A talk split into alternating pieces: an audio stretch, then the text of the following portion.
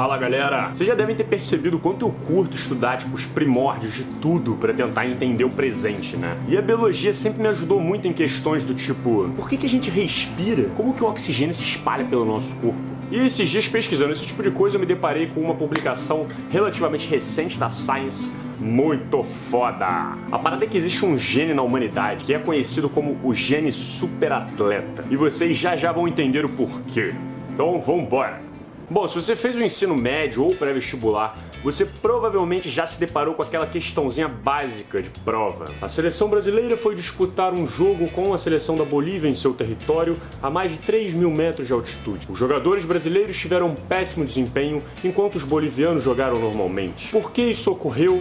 Justifique sua resposta. Bom, a resposta para essa questão é bastante interessante. Isso ocorreu graças ao fenômeno de aclimatação. Aclimatação, para quem não sabe, é a capacidade que o nosso organismo tem de se adaptar biologicamente ao ambiente em um período de vida. Porque se for em várias gerações, não é mais aclimatação, e sim adaptação. Então a gente pode observar, por exemplo, em períodos de inverno ou de verão, a aclimatação atuando na troca de pelos de alguns mamíferos para compensar essa troca de calor. E também um exemplo clássico que a gente observa na humanidade é quando a gente passa a viver em um local de diferente altitude. Quanto mais alto você sobe, mais o ar da atmosfera se torna rarefeito, ficando cada vez mais com menos oxigênio disponível.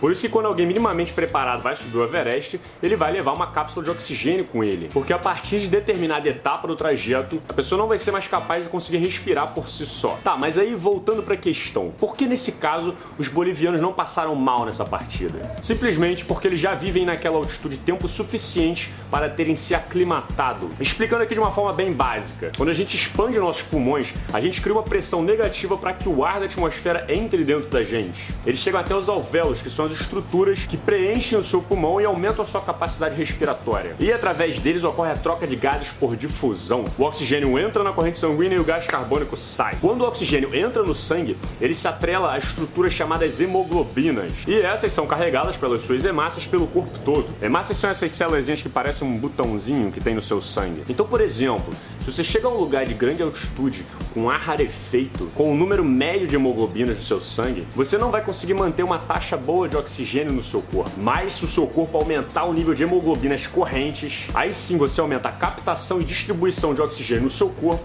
possibilitando a pessoa viver normalmente naquele local. Esse é um exemplo do processo de aclimatação e é a resposta correta para você mandar bem nessa questão de prova. Mas agora, se essa mesma pergunta tivesse sido feita, mas em vez de colocar os bolivianos, colocar algumas pessoas do Tibete, por exemplo, você teria errado a questão. Você e mais 90% das pessoas. A parada é que muita gente sempre ficou surpresa como que alguns povos tibetanos conseguem viver e trabalhar normalmente em regiões de mais de 4 mil metros de altura. Enquanto todo mundo quase morria lá, o fazendeiro tava lá de boa, trabalhando. Bom, muita gente falou, porra, esses caras são bizarramente aclimatados, cara. Passaram a vida toda aqui. Não, não, na verdade foi assim. Esses caras. Mas não é bem por aí. Quando fizeram uma análise de sangue dessas pessoas, descobriram que, pelo contrário do que muita gente pensava, eles na verdade tinham menos hemoglobinas que os outros. Ué, foi então que os cientistas caíram em cima para tentar descobrir como que eles faziam essa proeza. E descobriram. Esses povos têm alguns genes em seu DNA que são capazes de otimizar muito a respiração dele. Mas o mais interessante é que a respiração não é otimizada da forma clássica, aumentando o número de hemoglobinas no sangue, e sim diminuindo elas. Porra, isso é muito doido, cara. Então pensa comigo. Se você tem menos hemoglobinas no seu sangue e tem o mesmo rendimento que alguém que tem um número elevado de hemoglobinas, das duas uma. Ou as suas hemoglobinas conseguem captar e transportar oxigênio com muito mais eficiência que as outras pessoas comuns, ou se o organismo aprendeu a trabalhar normalmente com muito menos oxigênio. A otimização da utilização do oxigênio, a gente não sabe ainda ao certo, mas as hipóteses indicam que essas pessoas conseguem extrair mais energia por molécula de oxigênio do que eu e você. Isso é muito bizarro, cara. Os cientistas nomearam o gene de EPAS1 mas apelidaram ele de o gene superatleta por motivos óbvios. E quando foram investigar quais outros povos também tinham esse gene, vai que o Phelps tem essa porra, ah, ah, ah. encontraram ele em 40 grupos tibetanos e 40 grupos chineses que vivem na região leste da China. E eles aparentemente faziam parte de um mesmo povo que se separou há por volta de 3 a 4 mil anos atrás. E na tentativa de descobrir de onde surgiu esse maldito gene, os cientistas começaram a procurar em várias outras pessoas do mundo inteiro. Procuraram, procuraram, procuraram,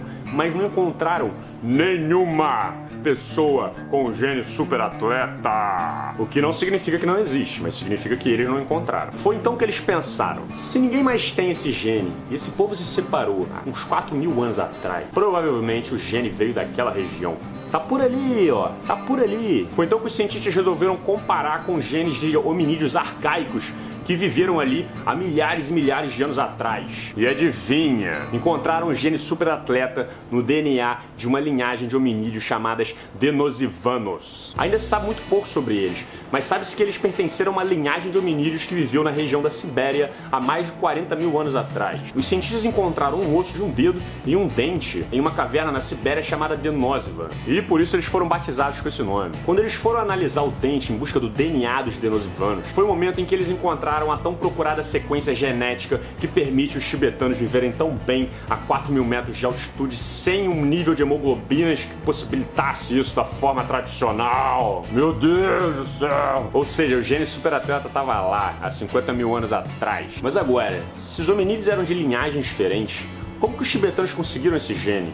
Boa! Ué, cruzamento entre linhagens diferentes. Hoje a gente já sabe que o ser humano moderno mesmo acabou sendo resultado de uma mistura de diferentes linhagens de hominídeos do passado. Por volta de 2% do seu DNA hoje veio por cruzamento dos seus ancestrais com neandertais da Europa. E agora, para nossa surpresa, foi descoberto na galera lá da Oceania que eles compartilham até 6% do DNA deles com os denosivanos. E uma parte dessa herança genética é o famoso tão falado gene superatleta. Mas a parada é que sabemos muito pouco ainda sobre os nossos ancestrais, sobre a nossa história, sobre a nossa origem. E cada passo dado é uma conquista por conhecimento. Eu não sei ainda de forma aprofundada como que o gene atleta anda sendo estudado ultimamente, mas eu tenho a sensação de que tem muita coisa interessante em torno dele. E esse é sem dúvida um excelente material para a engenharia genética estudar. E quem sabe até no futuro aperfeiçoar o DNA da humanidade. Por que não, né? Então é isso, eu espero que esse vídeo tenha sido útil para vocês. Ele é a continuação de um post que eu publiquei lá na minha página do Facebook